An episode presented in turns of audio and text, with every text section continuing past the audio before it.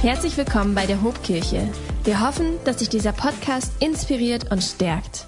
Dann darf ich uns heute mitteilen, dass wir einen Gastsprecher haben, der uns heute das Wort Gottes bringt.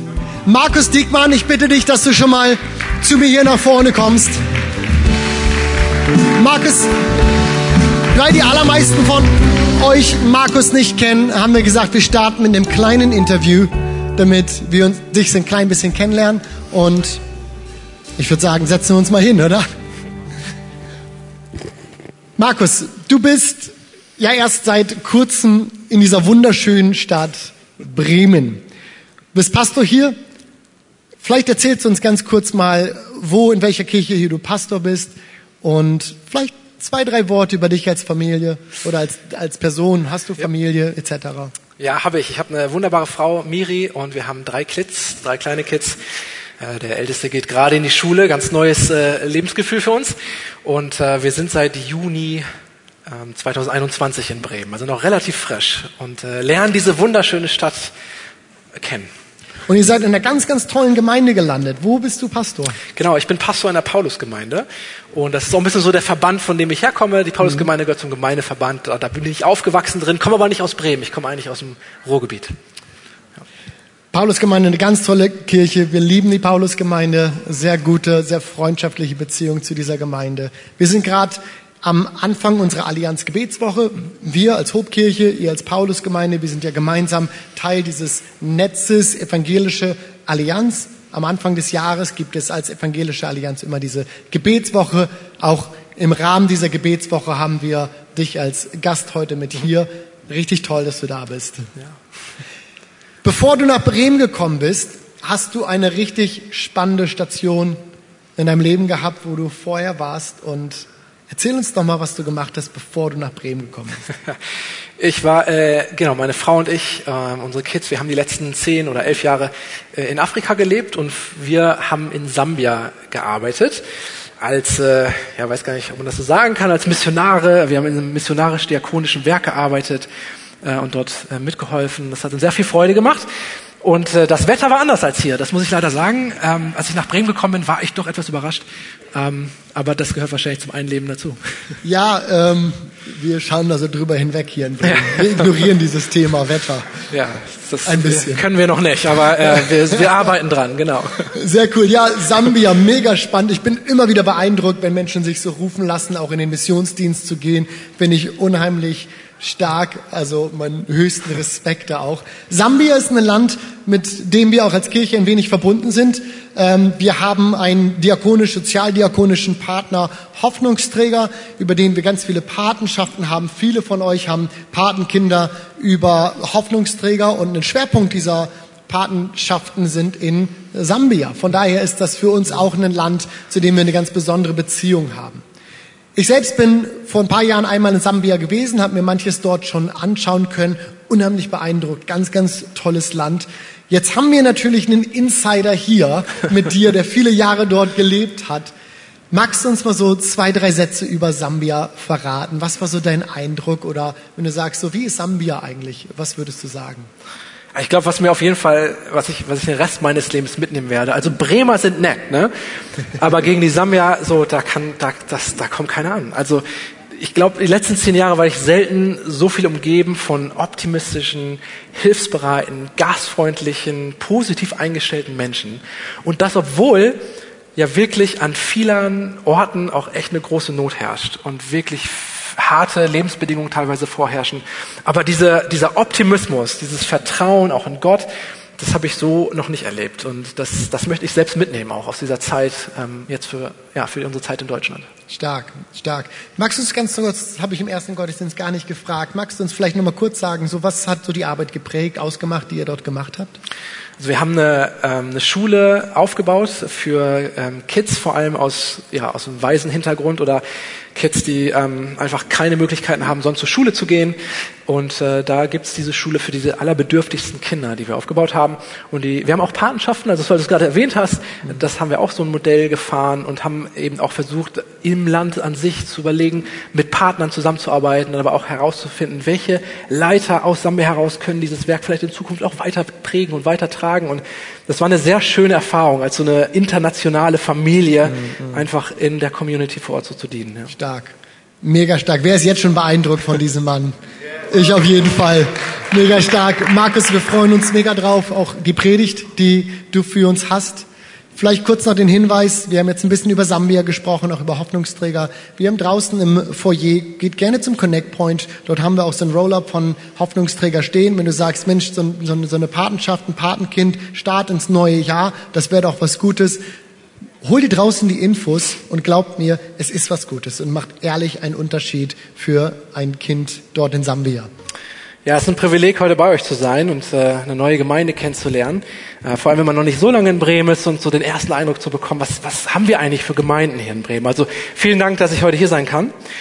Ich war ähm, kurz bevor ich äh, geheiratet habe, äh, für eine Zeit auch in Ghana und habe da ein paar Monate gelebt und bei einer Organisation gearbeitet und äh, also als Frischling dort angekommen in diesem tollen Land, haben mich meine ghanaischen Freunde eingeladen zu einem Lobpreisabend. Und gesagt, Markus, du musst unbedingt mitkommen, das ist richtig, richtig gut. Und dann bin ich dann mitgegangen und ich kam in diesen Saal rein und ich wurde erstmal erschlagen. Da war, also die Hütte hat gebrannt. Da waren circa 1000, 1200 Leute und die hatten einen Lobpreisabend, das habe ich so noch nicht erlebt.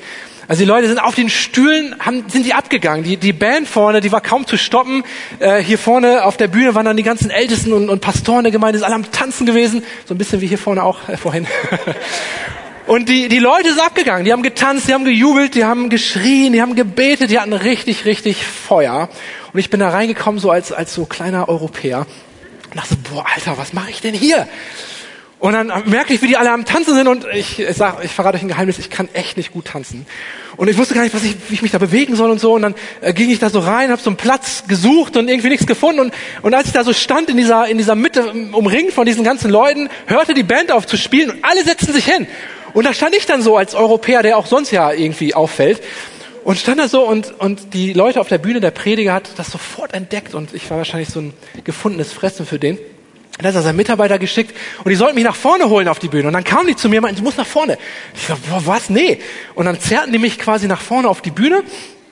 Und da waren dann auch so, so Stühle hier so aufgestellt und äh, ich ging dann nach vorne und musste mich dann so hinsetzen und mit den ganzen anderen Pastoren und Ältesten, die hier so saßen und guckte in diese tausend Gesichter. Und diese tausend Gesichter guckten alle auf mich. So, was, was macht der weiße Mann jetzt? Und ich saß dann so und mir war ein bisschen unangenehm und, und der Prediger predigte und auf einmal ging mir Licht auf. So, wenn der mit seiner Predigt fertig ist, so kommt dann die Band wieder nach vorne, fangen die dann an wieder zu spielen und Lobpreis zu machen, muss ich dann tanzen? Und ich, ich fing dann an, so Gebete in den Himmel zu schicken. So, oh Herr, lass sie dich nicht loben. Lass sie, lass sie aufhören, Lobpreis zu singen. Und der Herr, er hörte mein Gebet nicht an diesem Tag. Und der Prediger war fertig und er rief die Band nach vorne und sie stimmten an und der Prediger guckte mich schon so an, so zeigte seinen Finger auf mich und du auch. Und, und ich fing an zu schwitzen so und klammerte mich so an diesem Stuhl fest und wusste gar nicht, was ich machen soll. Und er guckte mich wieder an, sagte, aufstehen, tanzen und, und ich stand so auf und so als stereotyper Deutsche mit so einem Dreivierteltakt genetisch im Blut verankert, wusste ich gar nicht, was ich machen soll. Und ich stampfte so nach, nach rechts und links in so einem Schwager, äh, Schlagertakt zu diesen African Vibes. Und ich guckte in die Menge und sah dieses, dieses Mitleid von allen diese Freude auf der einen Seite, dass ich mich da aufmache und, und, und dieses Mitleid, weil es einfach schrecklich aussah, was ich da gemacht habe. Und was da überhaupt nicht passte an meinem Tanzstil da, das war, mein Rhythmus passte nicht zu dem, was sie hatten. Ich war einfach nicht im Rhythmus. Und es muss schrecklich aus, nee, ich weiß, es sah schrecklich aus. Wenn man im Rhythmus nicht, nicht ist, wenn man nicht den Rhythmus packt, den richtigen, wenn es nicht stimmig ist, dann, dann sieht's einfach schlecht aus, oder? Und das Gegenteil ist auch wahr. Was meine Brüder und Schwester da abgeleistet haben, das war der Hammer. Wenn der Rhythmus stimmt, wenn es, wenn es, wenn es einfach passend ist, dann ist das richtig, richtig gut. Dann ist es perfekt. Dann bringt das Freude. Und ganz ehrlich, so funktioniert ja auch die Welt um uns herum, oder? Überall um uns herum gibt es diesen Rhythmus. Ähm, sehen und ernten. Jahreszeiten, das Leben funktioniert mit einem Rhythmus. Das WLAN in deinem Smartphone funktioniert mit einem Rhythmus. Und selbst die Zellen in unserem Gehirn haben einen gewissen Rhythmus, damit wir Dinge abspeichern können und erinnern können. Das ist, unser Leben funktioniert in einem Rhythmus. Und wir brauchen das auch für unser Leben. Damit wir so die, die Schönheit und die Kraft um uns herum entdecken können und diese Freude in uns haben, brauchen wir einen Rhythmus. Und genau darum geht es ja auch in dieser Predigtreihe, in der ihr hier gestartet seid, wie wir diesen Rhythmus der Gnade entdecken können. Wir als Familie sind äh, im Juni nach Bremen gekommen und haben jetzt angefangen hier einzuleben und ganz am Anfang hatten wir so echt einige Herausforderungen. Wir haben das so gemerkt bei den Sachen, die wir alle brauchen. Wir mussten von neu anfangen, also neue Möbel, äh, neuen Kartoffelschäler, neuen Käsehobel, neue Teller, neue Tassen, so was man so braucht im Leben. Und das mussten wir uns alles kaufen und vor allem Wintersachen. Also wir kamen im April an, wir waren immer so Flipflops und kurze Hosen gewöhnt und jetzt kamen wir im April nach Bremen und mussten uns erstmal Wintersachen kaufen, Winterschuhe, Winterjacken. Und man braucht ja alles doppelt. So als Eltern braucht man alles doppelt. Ihr Eltern wisst das, ne? Man braucht ein paar Winterschuhe Schuhe für den Kindergarten, ein paar Winterschuhe für zu Hause, eine Winterjacke für den Spielkreis, eine Winterjacke für zu Hause. Also es war ein bisschen eine Herausforderung. Aber wisst ihr, was die größte Herausforderung war beim Einleben? Das war, einen neuen Rhythmus zu finden. Eine neue Routine, die uns gut tut, die uns hilft. Und ich weiß nicht, wie deine letzten Monate waren oder dein letztes Jahr oder deine letzten zwei Jahre vielleicht sogar, oder deine letzten Wochen. Aber ich glaube, viele von euch würden wahrscheinlich, wahrscheinlich zustimmen, dass, dass wir alle so ein bisschen hier und da den Rhythmus im Leben verloren haben. Oder uns zumindest neu darauf einstellen müssen. Und das ist anstrengend, weil ein gewohnter Rhythmus tut uns gut. Der hilft uns. Und es ist anstrengend, den zu ändern. Und in dieser Predigtreihe wollen wir entdecken, welchen Rhythmus sich Gott für uns eigentlich ausgedacht hat. Und ich lade dich ein, prüf doch mal, ob das nicht auch etwas ist für dein Leben, was dein Leben bereichern könnte. Und der Bibeltext, der so ein bisschen als Grundlage steht, von dem aus wir diese Perspektive aus dieser Predigtreihe einnehmen wollen, das ist Matthäus 11 und ich lese die Verse 28 bis 30 aus der Luther-Übersetzung einmal vor. Kommt her zu mir, alle, die ihr mühselig und beladen seid. Ich will euch erquicken. Nehmt auf euch mein Joch und lernt von mir, denn ich bin sanftmütig und von Herzen demütig. So werdet ihr Ruhe finden für eure Seelen. Denn mein Joch ist sanft und meine Last ist leicht. Amen. Amen. Der US-amerikanische Theologe und äh, Sprachwissenschaftler Eugene Peterson, der hat diesen Text mal in so ein zeitgenössisches Englisch übersetzt. The Message heißt die Übersetzung. Und ich überspringe mal den englischen Text und, und lese euch mal so diese deutsche Übersetzung davon vor. Bist du müde oder abgenutzt, ausgebrannt von Gesetzlichkeit? Dann komm zu mir. Verschwinde mit mir und du wirst dein Leben zurückgewinnen. Ich zeige dir, wie du wirklich ausruhen kannst. Geh mit mir und arbeite mit mir. Siehe, wie ich es mache. Lerne den ungezwungenen Rhythmus der Gnade kennen. Ich werde dir nichts Schweres oder Schlechtes auflegen.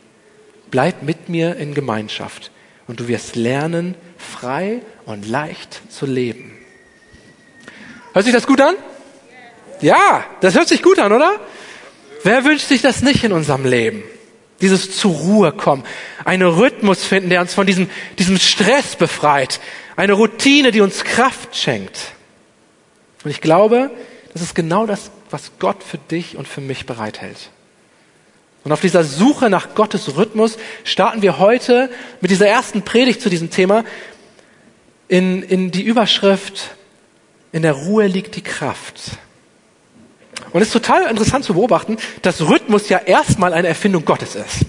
Also, wenn wir so ganz zu Anfang der Bibel gehen, im ersten Buch Mose, ins erste Kapitel, dann lesen wir, so am Anfang war alles wüst und chaotisch und leer und Gott bringt Ordnung ins Chaos und zwar an sechs Tagen. Sogleich die ersten 34 Verse der Bibel beschreiben diesen ganzen Schöpfungsbericht, wie Gott die Welt schafft. Und ich dachte mir, wir gehen das mal durch zusammen, aber keine Sorge, ich lese nicht alle 34 Verse durch. Wir überfliegen das mal einfach so, Tag für Tag, stückchenweise. Und wir sehen da so dieses erste äh, Stück oder diese ersten Schöpf, dieses erste Schöpfungswerk in den ersten Versen. Da schafft Gott zuerst die Erde. Und dann schafft er Tag und Nacht. Und als er fertig war, da heißt es dann in der Luther-Übersetzung, da ward aus Abend und Morgen der erste Tag. Und dann geht es in den zweiten Tag, Gott schöpft weiter und Gott schafft Himmel und dann heißt es in Vers 8, da ward aus Abend und Morgen der zweite Tag. Und am dritten Tag formt Gott dann das Land mit allem, was drauf wächst. Und wieder heißt es, da ward aus Abend und Morgen der dritte Tag. Und so geht das weiter. Und ihr merkt, da ist so ein, da ist so ein Rhythmus. Da wiederholt sich etwas. Und vielleicht könnt ihr mir das gleich mal, äh, ihr könnt mich mal unterstützen. Sagt das mal gleich mit. Am vierten Tag schafft Gott dann Sonne, Mond und Sterne. Und wieder heißt es in Vers 19, Achtung, alle mitmachen. Da ward aus Abend und Morgen der vierte Tag. Und dann schafft Gott am fünften Tag die Fische und die Vögel. Und dann in Vers 23, da ward aus Abend und Morgen der fünfte Tag. Genau, fünf, da sind wir jetzt. Und dann schafft Gott am sechsten Tag die Tiere an Land und natürlich als Krönung der Schöpfung ganz zum Schluss den Menschen. Und wieder heißt es dann zum Schluss, da ward aus Abend und Morgen der sechste Tag. Ihr seid richtig gut. Das sage ich der Paulusgemeinde, da können wir was lernen von euch. Vielleicht gleich noch ein bisschen lauter. Äh, und dann kommt der Höhepunkt, der siebte Tag. Und den lese ich euch mal vor. 1. Mose 2, 2 bis 3. Und so vollendete Gott am siebten Tag seine Werke, die er machte, und ruhte am siebten Tag von all seinen Werken, die er gemacht hatte. Und Gott segnete den siebten Tag und heiligte ihn, weil er an ihm ruhte von all seinen Werken, die Gott geschaffen und gemacht hatte. Und wieder heißt es, da ward aus ja, einige von euch sind clever, heißt es nämlich nicht. Ganz genau, da fehlt der Satz plötzlich. Der kommt gar nicht mehr vor. Diese ganze Routine, die immer wieder wiederholt wurde, kommt am siebten Tag nicht vor, weil dieser Tag irgendwie ganz besonders special ist. Gott erschafft alles und dann macht er eine Pause. Also nach getaner Arbeit schreift Gott durch seine Welt, hat alles gemacht und am siebten Tag setzt er sich hin und setzt sich zur Ruhe und ruht sich aus von dem, was er gemacht hat. Und das ist so besonders, weil am sechsten Tag hat Gott ja den Menschen geschaffen. Und das heißt quasi der erste Alltag des Menschen, also der erste richtige Tag des Menschen, da findet sich der Mensch wieder in dieser Ruheposition am siebten Tag. Und der Mensch sitzt da noch so irgendwie ganz beleppert wahrscheinlich, so, oh krass, Himmel, äh, äh, Erde, äh, Tiere, oh was, das ist ein Vogel. Und kennt das alles noch gar nicht und kommt an diesem ersten Tag. Und was macht er? Ruht sich erstmal aus. Und sitzt da. Dabei hat er ja gar nichts gemacht bisher. Er wurde ja nur geschaffen. Aber er startet diesen siebten Tag mit Gott. Und Gott sitzt so und hat diesen Tag mit seinem Menschen und denkt so, ich habe das so perfekt gemacht. Die Erde ist da, der Himmel ist da, es ist alles wunderbar und schön, dass du da bist, Mensch. Schön, dass, dass ich dich gemacht habe. Und ich möchte mit dir jetzt Zeit verbringen. Du nicht. Wir beide. Nichts anderes. Und der Mensch sitzt so am ersten Tag seines Lebens mit, denkt so, ja, das kann nur besser werden. So, so es für den Rest meines Lebens sein. Und Gott denkt so, ja, soll es ja auch. Und er hat diese Gemeinschaft mit seinem Vater und diese Innigkeit und sie tauschen sich aus. Und, und der Vater hat Pläne, hey, weißt du, ich glaube, wir sollen all diese Tiere benennen. Und hast du nicht Bock drauf? Ja. Und, und die haben diese innige Gemeinschaft. Und es sollte eigentlich niemals enden. Aber ihr kennt die Geschichte und wisst, dass es leider ein jähes Ende fand. Und dieser Zustand, der ja für die Ewigkeit gedacht war, bleibt so nicht bestehen. Der Sündenfall versaut alles. Und was folgt, ist Ausschluss von diesem Frieden und stattdessen Sorge, harte Arbeit und Kampf ums Überleben. Gott schmiedet einen Rettungsplan. Er gibt sich damit nicht zufrieden und er will diesen, den Menschen zurück in diese Ruhe zu ihm führen. Und er beruft sich sein Volk Israel. Er schafft Israel und er will durch das Volk seinen Rettungsplan erfüllen. Und dann befreit er Israel aus der Sklaverei aus Ägypten, wo sie sich befinden. Und er führt sie in die Wüste. Und bis diesen Zeitpunkt kannte Israel nichts anderes als Schuften, als Sklaven. 400 Jahre arbeiten Sterben, arbeiten, sterben. Ein nächster ging, ein nächster wurde geboren. Schuften, schuften, schuften. Da war keine Freude. Und Gott befreit sie und führt sie in die Wüste. Und dann versorgt er sie in, in der Wüste, lässt dieses Manna vom Himmel fallen, sagt, sammelt das auf, esst davon, ich versorge euch selbst in der Wüste auf dem Weg ins verheißene Land. Und dann gibt er ihnen einen Auftrag, den allerersten Auftrag quasi, auch in dieser Befreiungssituation. Und er sagt ihnen, sammelt dieses Manna sechs Tage lang. Aber am sechsten Tag sammelt doppelt so viel, denn am siebten Tag dürft ihr euch endlich ausruhen und Zeit mit mir verbringen. Genug gearbeitet, genug geschuftet, genug gesorgt. Setzt euch mal zur Ruhe und lasst uns Zeit verbringen. Und schon jetzt in der Wüste haben die Israeliten einen Vorgeschmack davon, wie es einmal mit Gott wieder sein wird. Wie es mal war, dass das wiederkommen wird. Und Gott ist dieser Ausruhtag so wichtig, dieser Sabbattag, dass er ihn anschließend sogar in eines seiner zehn Gebote meißeln lässt. Und ich dachte, das lese ich euch mal vor. 5. Mose 5, 13 bis 15. Sechs Tage sollst du arbeiten und alle deine Werke tun, aber am siebten Tag ist der Sabbat des Herrn deines Gottes. Da sollst du keine Arbeit tun, auch nicht dein Sohn oder deine Tochter, auch nicht dein Fremdling, der in einer Stadt lebt. Vers 15. Denn du sollst daran denken, dass auch du Knecht in Ägyptenland warst und der Herr dein Gott dich von dort herausgeführt hat, mit mächtiger Hand und ausgerecktem Arm. Darum hat dir der Herr, dein Gott, geboten, dass du den Sabbattag halten sollst. Also Gott sagt ihnen, arbeitet sechs Tage, aber nicht am siebten Tag. Da genieß den Tag, nimm dir Zeit mit mir, nimm dir Zeit miteinander, ruh dich aus. Der Sabbat ist eine Erinnerung daran, wie es mal war, wie diese Gemeinschaft war mit Gott, dieser Frieden, diese Ruhe. Und es ist ein Vorgeschmack auf das, wie es bald wieder sein wird, wenn wir in Ewigkeit bei ihm sind. Und wisst ihr was? Ich glaube, das ist eine Botschaft, die für uns heute noch genauso relevant ist wie damals für Israel. Wir sind nicht dafür geschaffen, uns kaputt zu arbeiten, immer nur Probleme zu lösen, aus eigener Kraft ums Überleben zu kämpfen oder verkrampft unsere, unser bestes Leben hinterher zu jagen, koste es, was es wolle. Gott hat einen Rhythmus der Gnade für uns. Und das ist anders als das, was die Welt hat. Kann es sein, dass wir die Bedeutung des Sabbats neu entdecken müssen? Ja, ich glaube ja. Denn der Sabbat drückt doch auch heute noch unser Vertrauen in Gott aus. Ich muss nicht ständig leisten. Ich muss nicht ständig schuften. Ich muss mich nicht ständig abmühen. Nein, es soll Momente geben, an denen ich mich ausruhe. Und dass ich, wo ich das tue, wo ich, wo ich nichts leiste, wo ich nicht chatte, wo ich nicht rede, wo ich nicht von mir hören und sagen lasse, da vertraue ich darauf, dass er mich dennoch versorgen wird dass ich das bekomme, was ich brauche, obwohl ich gerade Pause mache. Wir denken ja immer, wir müssen dies und das und alles machen. Aber ja, Leute, wir brauchen einen Rhythmus. Wir brauchen Ruhepausen. Und diese Ruhepausen, die sind nicht nur für meinen Körper gut, die sind auch für mein Ego gut. Es tut meinem Ego gut zu merken, dass die Welt auch ohne mich weiterläuft. Gott wusste, dass wir ein Problem mit unserem Ego haben als Menschen. Und was macht er am ersten Tag? Was schafft er? Die Nacht. Wusstest du, dass du 30 Prozent deines Lebens verschläfst? Ich weiß nicht, wie es euch geht, aber wenn ihr irgendwie mit Management zu tun habt oder mit, mit, mit euch über Effektivität Gedanken macht, dann denkt man, ey, was für eine Verschwendung. Das ist eine Ressourcenverschwendung. Das hätte Gott doch ganz anders machen können. So 24-7, immer Gas geben. Das macht Gott nicht.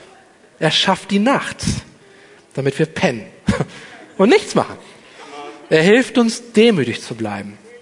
Und wir denken immer so, oh, ich muss noch mehr Geld verdienen, ich muss noch mehr arbeiten, ich will mir noch das und jenes alles leisten, ich will noch äh, das und das alles machen und ich habe ja auch noch Deadlines und ich habe ja auch noch Freunde. Also ich will ja nicht verpassen, was meine Freunde alles machen.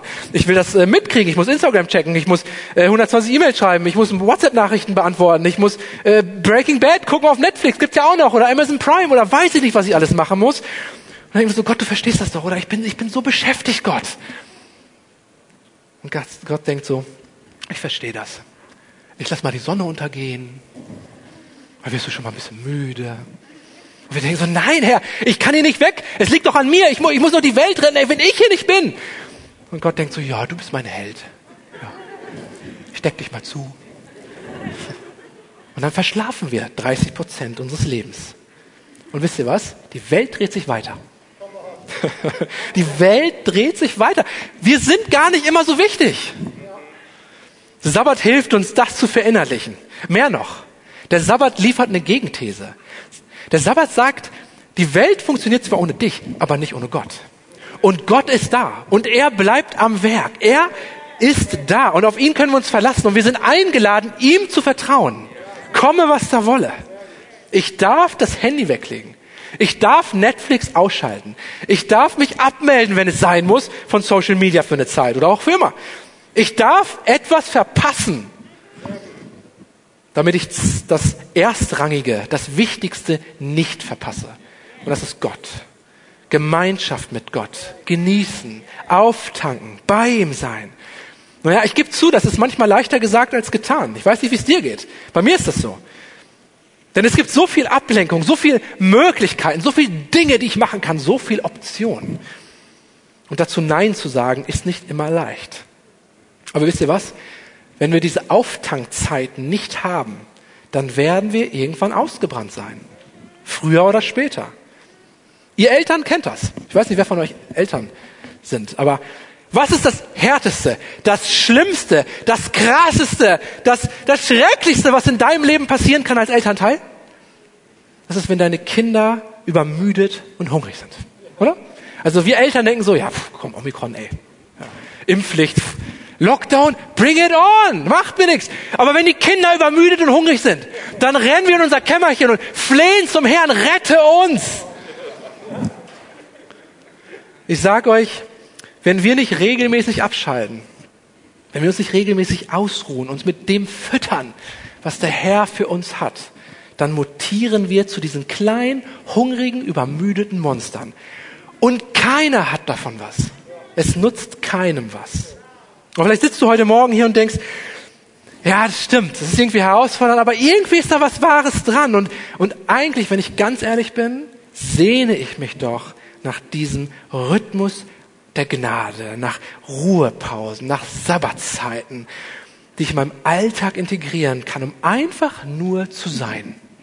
Nicht so tun, als ob, Masken absetzen, ehrlich sein, Stress beiseite lassen und mich ausruhen bei unserem Herrn. Wenn du es auch so denkst, ich würde euch gerne vier kurze Anhaltspunkte geben, die uns vielleicht inspirieren, so eine Sabbatruhe in unserem Leben umzusetzen. Und ein Pastor und ein guter Autor namens Peter Scagero, der hat sich ganz intensiv mit dem Sabbat für die Kirche in der heutigen Zeit auseinandergesetzt. Und in einem seiner Bücher liefert er vier Hauptzutaten für den Sabbat. Anhalten, ausruhen, genießen und besinnen. Warum ist es so schwierig, den Sabbat zu heiligen? Weil wir anhalten müssen. Das ist der erste Punkt. Wir tendieren ja normalerweise zum Gegenteil. Ne? Es soll höher gehen, weiter, schneller, mehr und, und, und wir wollen pushen und wir wollen Abkürzung im Leben. Wir alle wollen meistens Abkürzung. Wie bekomme ich, was ich will, und zwar jetzt? Wie verdiene ich viel Geld in wenig Zeit? Wie kann ich möglichst viel schaffen in möglichst kurzer Zeit? Aber wisst ihr was? Abkürzungen bringen uns oft nicht weiter. Im Gegenteil. Ich musste das auf sehr schmerzliche Art und Weise lernen. Als ich vor äh, einigen Jahren mal ein Einsatzteam geleitet habe in Sambia, da hatten wir unseren VW-Bus gefüllt mit Leuten und hatten Anhänger hinten drin und sind durch Sambia getourt zu verschiedenen äh, Organisationen. Und da standen wir vor der Herausforderung dieser langen Straße, eine Teerstraße, die war wie so ein V geformt. Und das waren 700 Kilometer Teerstraße. Aber ganz da oben gab es eine Abkürzung, so einmal quer rüber. Das waren 100 Kilometer. Und ich gucke auf die Karte und denke so, boah, 700 Kilometer oder 100 Kilometer. Ja gut, Teerstraße gegen äh, Staubstraße. Aber wie schlecht kann eine Straße sein? Und wähle natürlich die Abkürzung. Und nicht nur, dass wir nach zwölf Stunden noch immer nicht am Ziel waren, sondern dass wir in der Mitte dieser 100 Kilometer eine kaputte Achse vom Hänger hatten, die zerbrochen ist, weil die Straße das schlechteste war, was ich jemals gefahren bin. Und jetzt standen wir da gestrandet, mitten im Nirgendwo und mussten uns irgendwie retten lassen. Haben dann Leute angerufen, glücklicherweise hatten wir Netzwerk. Und die kamen dann und dann haben wir diese Hängerachse ausgebaut. So, und jetzt war ich dafür verantwortlich, also musste ich mit dieser Hängerachse mit dem öffentlichen Transport zurück in die Hauptstadt fahren. Waren ja nur 1000 Kilometer, die Achse reparieren lassen, 1000 Kilometer wieder zu hoch, äh, nach, also wirklich 1000 Kilometer hochfahren und dann diese Achse da wieder einbauen an diesem Hänger und es kostet mich vier Tage Zeit, uns aus dieser blöden Situation zu befreien. Wegen einer Abkürzung. Abkürzungen sind nicht immer hilfreich. Und manchmal ist es besser, den vermeintlich langsameren Weg zu wählen, sich mehr Zeit zu nehmen, weniger zu machen, anzuhalten. Wenn wir im Alltag anhalten, egal wie voll der Alltag ist, dann vertrauen wir Gott, dass er sich um uns sorgt, dass er sich um uns kümmert. Und es ist so wichtig, dieses Vertrauen regelmäßig auszudrücken. Und wir vertrauen darauf, dass Erfolg nicht von uns abhängt, dass Ansehen nicht in unserer Hand liegt, dass er sich um uns kümmert. Und ich möchte mal fragen, wo ist es bei dir gerade dran, anzuhalten, einen Gang runterzuschrauben, sich Zeit zu nehmen? Peter Scacero kommt dann zum zweiten Punkt. Nach Anhalten kommt er aufs Ausruhen. Denn wenn wir anhalten, ruhen wir uns auch aus.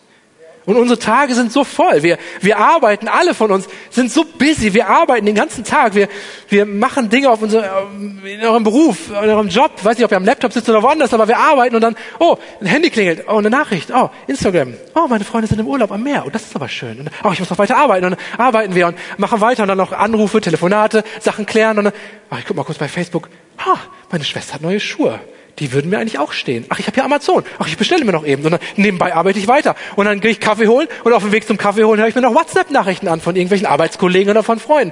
Und dann gehe ich wieder zurück und arbeite weiter. Auf dem Rückweg höre ich mir noch meinen Lieblingspodcast an oder Musik oder ich chatte noch mit Freunden. Zu Hause angekommen spiele ich mit den Kindern, telefoniere noch ein bisschen. Und unser Tag ist so voll. Wenn wir das sieben Tage so durchziehen, dann werden wir irgendwann Schiffbruch erleiden. Wir brauchen Pausen und das alles mal zur Seite schieben. Sagen, Herr, jetzt rede du mal zu mir. Ich will Zeit mit dir. Wir müssen nicht alles mitbekommen. Wir dürfen uns ausruhen. Und drittens, das ist der dritte Punkt von Scacero, wir dürfen genießen. Genießen, was Gott uns gegeben hat. Die Schönheit herum oder um uns herum genießen. Sehen, was um uns herum passiert und sich Zeit nehmen, das auszukosten. Ich weiß nicht, wie es dir geht. Vielleicht findest du einen Mittagsschlaf schön. Aber du denkst auch, boah, was ist auch Zeitverschwendung. Am Sabbat darfst du Zeit verschwenden. Nimm dir Zeit. Schlaf auf der Couch. Vielleicht spielst du gerne Brettspiele, aber hast ein schlechtes Gewissen, weil du denkst, du könnt ja auch die Wäsche machen und das Auto äh, saugen und nein, nimm dir Zeit. Spiele. Genieße Dinge. Dafür ist der Sabbat da. Und zuletzt besinnen um uns bewusst zu werden, um was es eigentlich geht. Der Sabbat ist dafür da, dass wir mit Gott Gemeinschaft haben können. Dass wir uns darauf besinnen können, was wichtig ist. Dafür sind wir doch geschaffen, oder? Guck mal, das, was hier war, bei diesen Stühlen, als Gott geschaffen hat und die Erde fertig war und Mensch und Vater gemeinsam waren, das ist das, wofür wir geschaffen sind. Für diese innige Gemeinschaft. Und das brauchen wir. Und wisst ihr was? Das ist Sabbat. Dass wir in diese Gemeinschaft eintauchen. Und es tut uns gut, wenn wir einen Rhythmus haben, der uns dabei hilft und der uns daran erinnert, spätestens am siebten Tag, hey, komm mal runter. Komm mal zur Ruhe. Es tut uns gut, wenn wir uns regelmäßig daran erinnern, was dann später in Vollkommenheit nach auf uns warten wird, aber was wir jetzt schon als Vorgeschmack schmecken können. Und um das zu verdeutlichen, lese ich euch noch zuletzt eine Bibelstelle aus Hebräer 4, die Verse 9 bis 11. Es gibt also noch eine besondere Ruhe für das Volk Gottes, die noch in der Zukunft liegt. Wer in Gottes Ruhe hineingekommen ist, wird sich von seiner Arbeit ausruhen, so wie auch Gott nach der Erschaffung der Welt geruht hat. Deshalb wollen wir uns bemühen, in diese Ruhe hineinzukommen und nicht wie sie durch den gleichen Ungehorsam vom Weg abzukommen. Und wie sie, darauf bezieht sich dieser Text auf die Israeliten. Denn die hatten ihre Schwierigkeiten mit dieser Ruhe, mit dieser Gemeinschaft mit Gott, mit diesem zur Ruhe kommen. Und Hebräer ermutigt uns hier, aber ihr nicht. Kommt zur Ruhe, findet diesen Frieden mit Gott. Da ist eine Einladung da. Wisst ihr, wir sind eingeladen, das zu erleben. Wir lassen alle Deadlines, alle Erwartungen, alle Sorgen dürfen wir hinter uns lassen und uns nach dem da ausstrecken. Das will ich doch haben, oder? Das, das brauche ich doch. Hier will ich sein.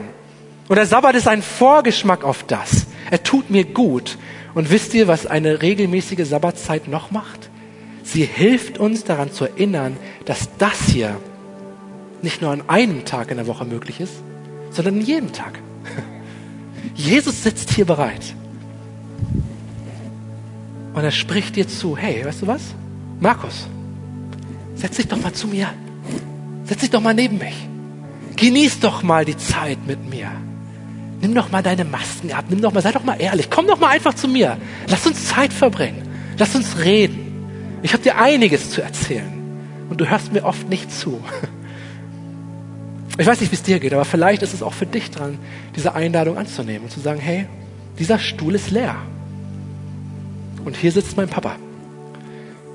Vielleicht sollte ich öfter mal dahin gehen. Zur Ruhe kommen. Auftanken. Und wenn ich dann morgens aufwache, nicht nur am Sabbat, sondern jeden Tag in der Woche, dann brauche ich gar nicht denken, so, boah, was für ein Tag, habe ich gar keinen Bock drauf, sondern zu wissen, Herr Jesus ist schon wach. Und er ist schon da. Und er wartet auf dich. Starte den Tag mit mir, ruft er uns zu. Lass uns diesen Tag erobern. Lass uns sehen, was heute alles passiert. Ich bin bei dir. Willst du den Tag mit mir durchleben? Aus der Ruhe heraus, aus dem Frieden heraus, aus der Gemeinschaft mit mir heraus? Ich glaube, das ist die Einladung, die uns Jesus heute Morgen zuspricht. Und vielleicht klingelt da was bei dir und du denkst, ja, ich glaube, ist mal wieder dran, mich nochmal neu zu besinnen nochmal diese Einladung von Jesus wahrzunehmen, zu sagen, Jesus, ich will zu dir kommen. Ich will Gemeinschaft mit dir. Ich will auch Ruhe. Ich will mal identifizieren, was in meinem Leben eigentlich Störfaktor ist und das mal zur Seite schieben. Ich will mal mit dir Zeit verbringen. Dann gilt die Einladung dir heute Morgen. Und Herr, wir danken dir, dass deine Tür offen ist und dass dein Platz für uns frei ist.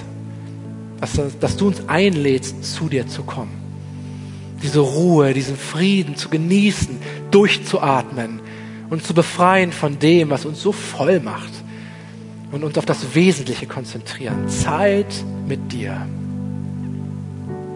Komm du, Jesus. Amen. Wenn dich dieser Podcast gesegnet hat, würden wir gern deine Geschichte hören. Schreib uns doch unter hallo@ho.de oder noch besser, schau einfach mal persönlich bei uns vorbei. Wir freuen uns auf dich.